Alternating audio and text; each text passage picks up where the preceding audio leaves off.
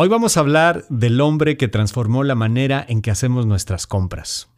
El hombre que nada más con un clic en la computadora nos permite tener pues prácticamente todos los objetos, todos los artículos que queremos, que transformó el comercio. Por eso yo lo voy a llamar, Marien, a ver qué opinas, el vendedor más grande del mundo. Ah, como Estamos... Mandino. ya, el sucesor. Exactamente, justo. Justo cuando estaba haciendo mi investigación, me acordé de ese nombre dije, no, pues así le vamos a poner este podcast, el vendedor más grande del mundo, y estamos hablando de Jeff Bezos.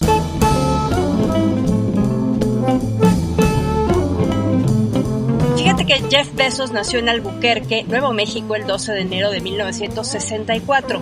Su madre lo tuvo siendo aún adolescente y el matrimonio con su padre duró muy poquito. El padrastro de Jeff era Mike Bezos, un cubano que llegó a Estados Unidos solo a la edad de 15 y logró completar una carrera universitaria. Y yo quiero platicarte que desde muy chiquito Jeff mostró que tenía una gran habilidad mecánica. Fíjate que hay una anécdota de que cuando tenía tres años de edad estaba junto a su cuna, tomó un desarmador que seguramente dejó ahí su papá Mike y desarmó la cuna con el desarmador a los tres años de edad. Yo creo que yo no, podría hacerlo ni ahorita, o por lo menos me costaría trabajo. Pero esa era la, la habilidad de Jeff Bezos. Además, Ahí en el, me imagino que en el garage de la casa, instaló un pequeño laboratorio para sus proyectos científicos. Estamos hablando de cuando tenías 6, 7 años. Y de hecho desarrolló una alarma que ponía en su cuarto y que le avisaba cuando sus hermanos se metían a su habitación, justamente para, para que no lo hicieran, para que pudiera detenerlos a tiempo. Ok, que eso es lo que te iba a preguntar, ¿de dónde sacó el desarmador un niño de tres años? Pero bueno, finalmente qué bueno que lo tenía ahí, porque fue lo que fue desarrollando esta, esta personalidad de Jeff Bezos. Siendo adolescente, fíjate, su familia se muda a Miami y en la preparatoria Jeff se enamoró de las computadoras. Ingresó a la Universidad de Princeton para estudiar física, pero al final decidió titularse en Ciencias de la Computación e Ingeniería Eléctrica que bueno, pues eh, este, este enamoramiento con las computadoras sería lo que lo llevaría a ser hoy el hombre más rico del mundo. Y es, fíjate, interesante. Al igual que otro de nuestros personajes de los cuales hemos hablado aquí, que es Elon Musk, también estudió física. Lección, muchachos, estudien física. menos veterinarios, menos doctores, menos contadores, más físicos. Hacen falta en nuestros países.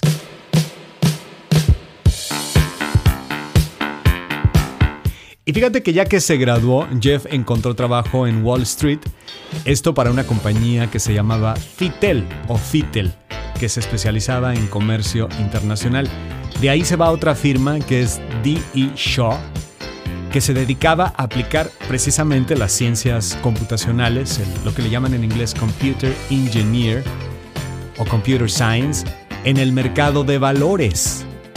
Y ahí es donde conoce a una mujer que también va a ser fundamental en su vida, que se llama Mackenzie Tuttle, que por cierto también estudió en Princeton. Y empezaron a salir, se entendieron bien, para casarse finalmente en el año 1993.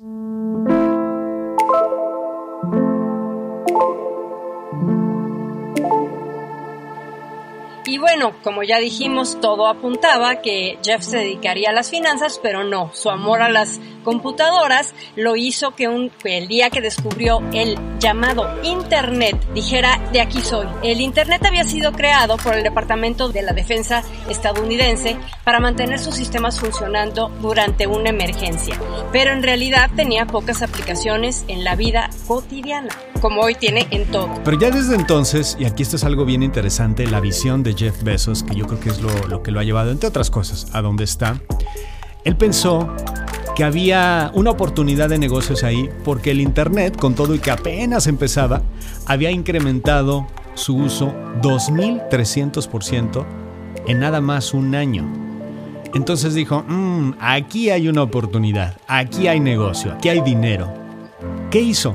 Pues revisó las 20 principales compañías que se dedicaban a hacer venta por correo, correo convencional desde luego, y dijo, ¿Cuál de estas compañías podría funcionar mejor si en lugar de utilizar el correo, utilizar el Internet. Así es, y entonces volteó a ver a el negocio de los libros, el negocio editorial, y se dio cuenta que no se distribuían por correo, ya que el traslado de miles de títulos resultaba muy complicado.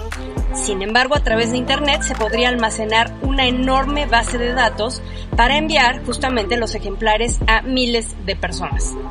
Y tan se entusiasmó con el negocio de los libros que fíjate, al siguiente día toma un vuelo a Los Ángeles para estar presente en la Convención de Vendedores de Libros Americana y aprender todo lo que se pudiera sobre ese negocio, el negocio de los libros. Aquí hay que subrayar otra cualidad, muy curioso y muy audaz. Y bueno, aunque muchos vendedores de libros ya contaban con bases de datos electrónicas de sus clientes, no existía como tal un sitio web donde la gente pudiera ordenar sus ejemplares. Jeff supo que ahí había una oportunidad de negocio enorme. Era un lector sin duda asiduo, porque qué chistoso que pensó en los libros, ¿no? Entonces, bueno, ahí vio que había una oportunidad muy grande y junto con su esposa Mackenzie renunciaron a sus cómodos trabajos en Nueva York, se desplazaron a Texas donde Jeff justamente tenía familia y se fueron manejando hasta Seattle, donde podrían accesar al vendedor de libros, al mayoreo Ingram y a los expertos en computadoras que requerían para esta aventura.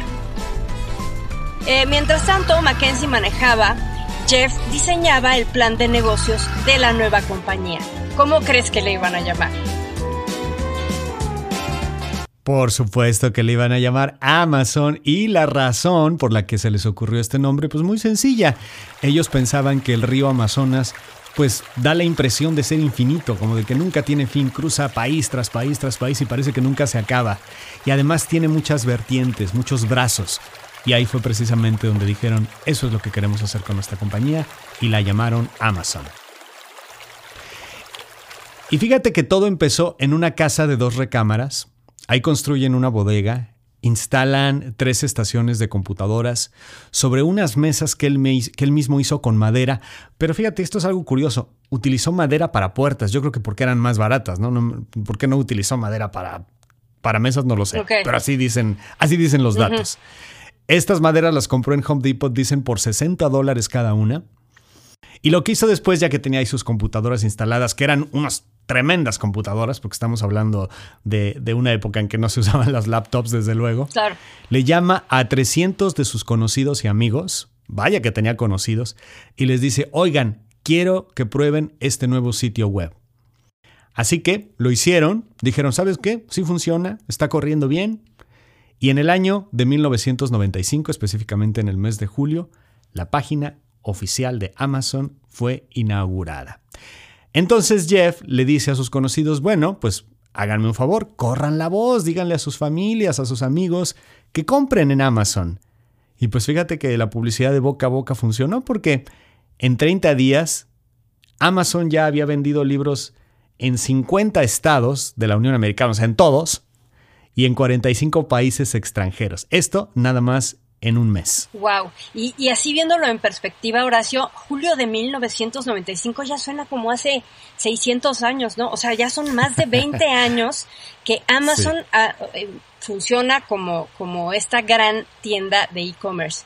Pero bueno, entonces se hace esta, la librería más grande del mundo, pasó de ser a la tienda de todo más grande del mundo.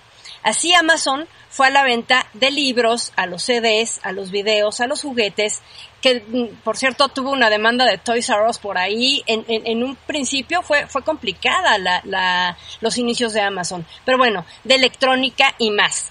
Eh, en 2002 incorporó ropa y actualmente es el vendedor de menudeo más grande de Internet. Y fíjate, fue en 2005 cuando se introduce Amazon Prime, el servicio de membresía de entrega ultra rápida, que es lo que cambiaría para siempre el sector de e-commerce y lo que haría pasar a Amazon de ser una empresa evaluada en 18 mil millones de dólares, nada más, a una de 1.600 millones su valor estimado actual. Esta parte de Amazon Prime que hizo que la gente ya tuviera la oportunidad de recibir en dos días, ahora es en uno, ¿no? Sus productos. Y esto reventó, eh, digamos, las ventas de Amazon.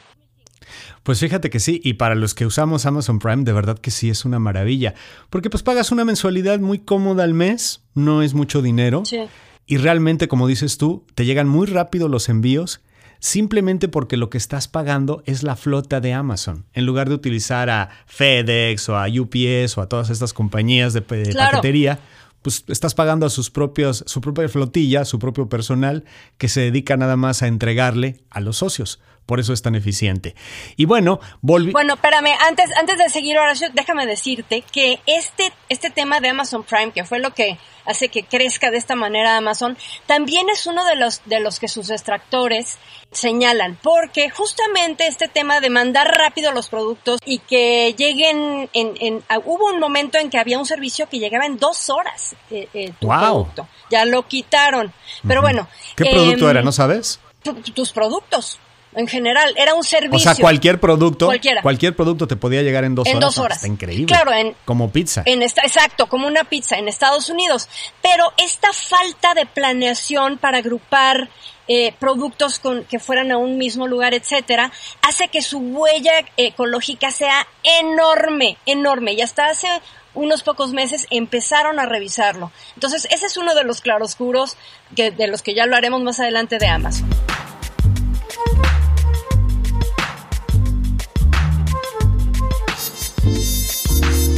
Y volviendo al tema de los libros, en el año 2007, Amazon introdujo el famoso lector de libros electrónicos Kindle, que pues básicamente permite a los lectores comprar, descargar, leer sus libros en cualquier lugar donde se encuentren. Es una librería portátil.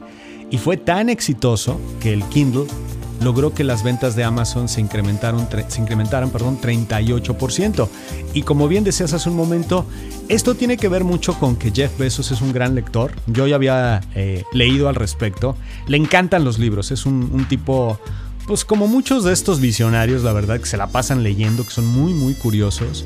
Ya que estamos hablando de los libros, también déjame decirte que en el 2012, unos años después, es cuando se lleva a cabo la compra del periódico Washington Post por 250 millones de dólares.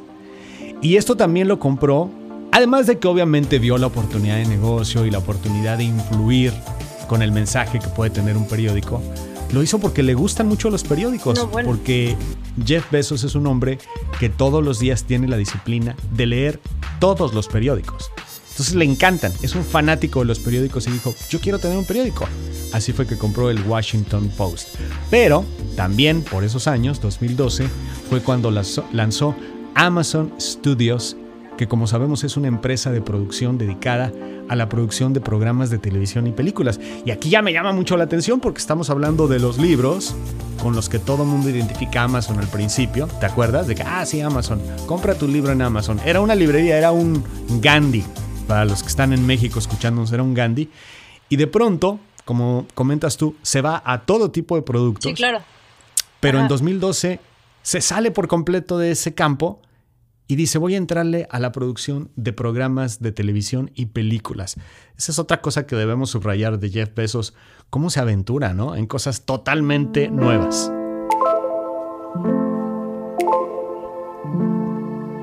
Para lo que sigue. Nos vamos a regresar unos años, Horacio, porque este éxito de Amazon ha permitido que Bezos explore horizontes más allá de las fronteras de la Tierra, como decía aquel programa de Star Trek, ¿no?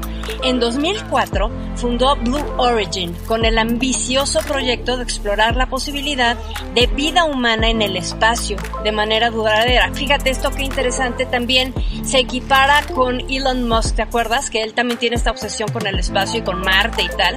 Bueno, i'm Yes. Eh, desde su campo de investigación. Y de alguna forma ya tienen, de alguna forma ya tienen como una especie de carrera espacial, ¿no? Ya es como que a ver quién llega ah, primero con Sí, pero ahorita vas a ver con quién. A ver quién transporta pasajeros, quién transporta pasajeros primero, pero es muy interesante lo que está sucediendo con estos dos empresarios que están obsesionados con el espacio. Claro, aunque la competencia no es con Elon Musk, ahorita vas a ver.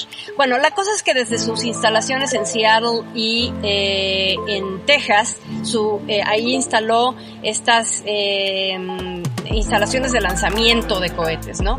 Y entonces Blue Origin creó New Shepard, un vehículo diseñado para el transporte de pasajeros al espacio a precios accesibles, entre comillas, que el propio Bezos probó realizando su primer vuelo suborbital en julio de 2021. Eh, Jeff Bezos cuando bajó de la nave dijo, el mejor día de mi vida, ¿no? La cápsula espacial viajó entre en, el límite de la atmósfera terrestre y el espacio a una altitud de 100 kilómetros en un vuelo que duró más o menos 10 minutos y 20 segundos. Eh, la misión justamente, como, como señalabas hace unos momentos, forma parte de una batalla fieramente competitiva entre Blue Origin de Besos y Virgin Galactic de Richard Branson para liderar un eh, otro de los millonarios eh, eh, visionarios de, de, nuestra era, para liderar un potencialmente lucrativo mercado del turismo espacial, que dicen podría valer 3 mil millones de dólares anuales en una década, ya que empiece a funcionar. Y fíjate, Virgin Galactic dio a conocer que sus boletos costarán entre 200 mil y 250 mil dólares. Así que de accesibles no van a tener nada. bueno, accesibles para besos, ¿no? como pues, que te diré que es lo que se gana en un minuto. Oye, pero déjame, qué interesante esto, déjame regresar a la Tierra, ya andamos ahí como que gravitando en el espacio. Quiero regresar a la Tierra porque en 2017 es cuando Amazon, y esto está bien interesante también, compra, al decir Amazon decimos Jeff Bezos, compra la compañía de supermercados Whole Foods por 13.7 billones de dólares. Quienes están en Estados Unidos o han visitado Estados Unidos saben que esta es una cadena muy importante en el tema de los productos gourmet o de, digamos, de alta calidad nutricional y también orgánicos. Pero fíjate la visión de Besos, no solamente se metió en un mercado totalmente diferente, en una industria totalmente diferente, sino que además vio el potencial de las miles y miles de sucursales de Whole Foods para convertirlas en centro de entrega de los envíos de Amazon. Y es que tú puedes tener acceso a un pequeño lockercito en donde si decides que no, quieres, no tienes casa, eres homeless o no quieres que, te, que no quieres que te llegue a tu casa el envío, puedes decirlo, mándamelo a una tienda de Whole Foods. Entonces ponen tu envío en un, en un lockercito. Me imagino, no lo he usado, pero me imagino que te dan una clave numérica o un QR, pum, llegas, lo abres y ahí está tu envío. Y también, que eso sí lo he hecho, ahí puedes regresar las cosas que no quieres. Hello. Can I help you? Y nada más mencionar, Horacio, que en 2011 nace lo que conocemos como Prime Video, que ya sabemos que ofrece series, películas gratis, sin ningún costo extra para clientes Prime. O sea, otro, otro eh, aliciente para que te suscribas a este servicio. Y bueno, también era lo vio como la plataforma principal de Amazon Studios, que ya, que ya lo mencionaste. En 2014 se lanza Prime Music, otra vez, como otra, otra oferta para que te quedes como, como suscriptor de este servicio de Prime. Y bueno, todas estas adquisiciones, incluyendo la que ya mencionamos de Whole Foods, pues fue que eh, fueron las que convierten a Jeff Bezos en el hombre más rico del mundo eh, obviamente de la mano de su esposa Mackenzie Besos, que se dedica ella más a la parte filantrópica. Ex esposa. Ex esposa. Sí, ahorita vamos a. Bueno, es que ya, ya spoileaste el final de la película, pero, pero sí, efectivamente ya no es su esposa. Y, y, es un poco la simbiosis que hacen Bill y Melinda Gates, ¿no? De que ella se dedica más a la parte de la fundación, a la parte de las donaciones. Algo así sucedió con Jeff y Mackenzie Besos, que por cierto también es novelista. Me imagino que sus libros pues se venden en, Amazon, ¿no? Yo creo que sí. Ahí se los publicó, ahí se los publicó con la herramienta de, que por cierto tiene una herramienta de autopublicación, yo creo que ahí se lo publicó.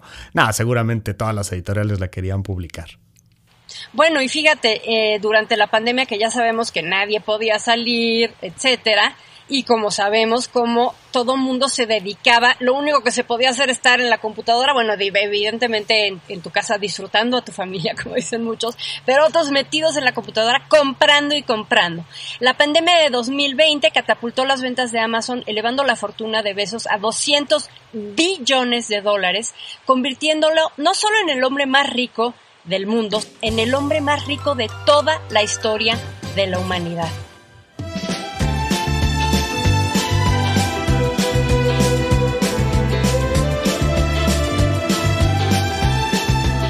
Pero fíjate que vamos a ver ahora la parte oscura, la parte controversial, porque no todo es eh, hablar de los logros y la, la, extraordinaria visión de Jeff Bezos. También vamos a hablar de las controversias, que han sido bastantes, Claro. en las que se ha visto involucrado tanto él como su compañía Amazon. De entrada, se le ha acusado de ser un monopolio de ventas online. Y es que, sí, por lo menos en Estados Unidos, yo no conozco otra Bueno, compañía, eBay. seguramente. eBay, ¿no? eBay, sí. Te iba a decir, seguramente las hay, pero no figuran. O sea, realmente Amazon no solamente domina el mercado, sino que pone las condiciones, ¿no? Y ahí es donde se les acusa de monopolios. Que ellos dicen, pues va a ser así, este juego Sí. se juega así. Y háganle como quieran. Y todo el mundo se tiene que ajustar. Por eso lo han, ac- lo han acusado de monopolio. Bueno, también cuando empezaron a vender los libros que los vendían a 9.99, no estoy muy seguro si ahorita mantienen ese precio, yo creo que ya no, pero hubo una época en que esa era, digamos, la ventaja competitiva que tenían los libros de Amazon, que los comprabas casi casi todos por 9.99. Bueno, pues evidentemente muchas editoriales se quejaban porque pues, sus, sus utilidades eran muy bajas, aunque quizá no estaban pensando en las ventas de volumen que obviamente esto les podría generar, pero se quejaron tanto autores como editoriales de que no podían tener la libertad de fijar sus propios precios porque Amazon les decía, no, va a ser a 9.99 si quieres. También se dedicaron a prohibir durante bastante tiempo productos de Apple y Google en Amazon, porque desde luego son competencia. Esto también necesito verificar si lo siguen haciendo, pero pues sí es una, es una práctica un tanto desleal, no, no del todo ética. Y bueno, la queja o la controversia más constante de Amazon, pues es la de todos sus trabajadores, que los podemos ver en documentales, en noticieros, siempre hablando de que los hacen trabajar mucho, de que mm, eh, las jornadas son muy pesadas, porque tienen que cumplir ciertas metas, haz de cuenta, tienen que empaquetar tal cantidad de productos en cierto tiempo, tienen que canalizar los envíos en cierto tiempo, porque es tal el volumen de ventas de Amazon que realmente los tienen sin ser esclavos, pues prácticamente esclavizados, Claro. para que todo salga a tiempo y te llegue a tu casa sin ninguna complicación. Y además pagándoles, eh, ya creo que ya, ya no, ahorita, ahorita vamos a llegar ahí, pero en un inicio pagándole menos, menos del, del salario mínimo, o sea, verdaderamente en una explotación de este hombre tremenda. Amazon is synonymous with holiday shopping, but it could be facing a work stoppage across the world today. A labor group is calling for strikes at Amazon facilities in the U.S. Fíjate, en el año France, and 30 2001, other countries. 850 Organizers empleados de Amazon fueron despedidos, según dicen ellos, por participar en una movilización para formar un sindicato. Desde luego que Amazon inmediatamente sacó un comunicado negando que los despidos estuvieran relacionados con esa movilización. Pero sí han sido muy claros en que no están de acuerdo con los sindicatos. No, pues no. Simplemente dicen, no, claro, pues tontos no son. Simplemente dicen, no creemos que sean la mejor opción para nuestros inversionistas, obvio, pero tampoco para nuestros asociados, ¿no? Nuestros asociados se, se refiere, por supuesto, a los empleados. Ok.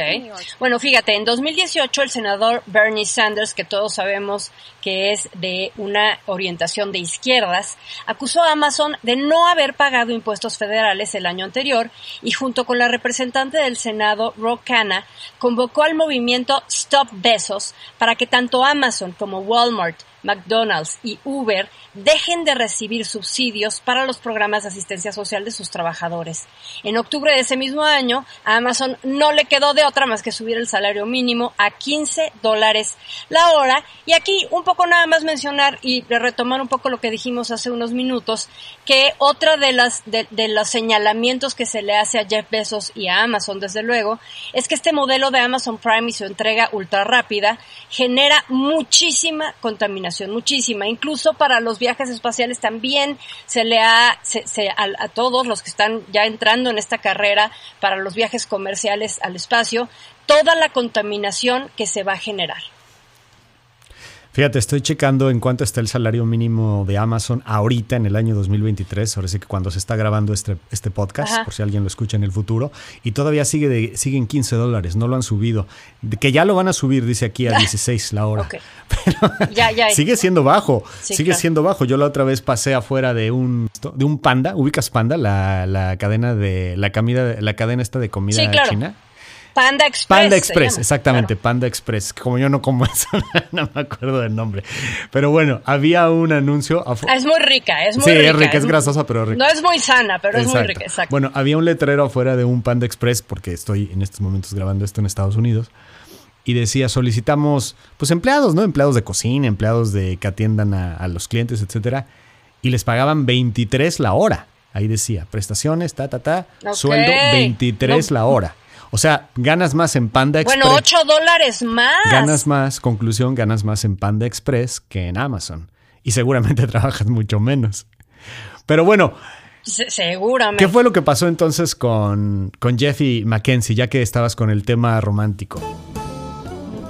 Ah, sí, claro, yo estaba con eso, ¿verdad? En 2019, fíjate que la, la pareja de Jeff Bezos y Mackenzie Bezos anunciaron su divorcio luego de 25 años juntos y en el acuerdo de separación ella recibiría 38.3 billones de dólares en acciones de Amazon, lo que la convirtió en la mujer más rica del mundo. Y bueno, ahí sí creo que se lo merece porque pues fundaron la compañía. No, bueno, iniciaron todo fundaron la compañía claro. juntos en, aqu- en aquel famoso en aquel famoso viaje que por cierto lo hicieron de Texas porque la familia de Jeff Bezos siempre ha estado establecida en Texas y su papá les ofreció un coche usado para que hicieran el viaje en carretera desde ahí hasta Seattle y ahora sí que como ya lo vieron el resto es historia. ¿Qué te pareció este personaje Jeff Bezos? Pues mira, me, me parece muy, muy interesante en su faceta de empresario. Verdaderamente, cada vez eh, eh, conforme avanza la historia, nos encontramos además, y la tecnología, ¿no? O sea, se, se junta este, eh, esta parte de, de la visión empresarial y estas posibilidades que da la tecnología. Es impresionante todo lo que estos hombres de nuestra era han, han logrado. Pero pues sí, finalmente no, no, no dejan de tener esta parte oscura que, que, que es complicada, ¿no? De, de manejar, en tanto que, bueno, pues sí, mucho dinero, pero poca atención a, a- a- a la parte humanitaria. Yo creo que aquí el tema más bien es que mm, en el afán de ser tan eficientes, en el afán de que las compañías funcionen de manera tan precisa, tan rápida, de ser tan competitiva. tan competitiva, de mantener los niveles de ventas, de mantener contentos a los accionistas, pues se olvidan un poco de lo que hay detrás, ¿no? De que al final del día todavía hay seres humanos manejando esas cajas, entregándolas y que necesitan y que merecen un trato justo. Definitivamente. Pues muchas gracias por habernos acompañado en este interesantísimo recorrido por la vida y la obra de Jeff Bezos. Hasta nuestro siguiente podcast. ¿Algún adelanto de lo que tendremos? Sí, vamos a hablar de un personaje latinoamericano, un personaje eh, que ha estado en la poli. Pero no, nos digas. ok, ok, no nos les va a digas quién. encantar. Aquí nos vemos en nivel 20, información estimulante. Hasta pronto. Adiós.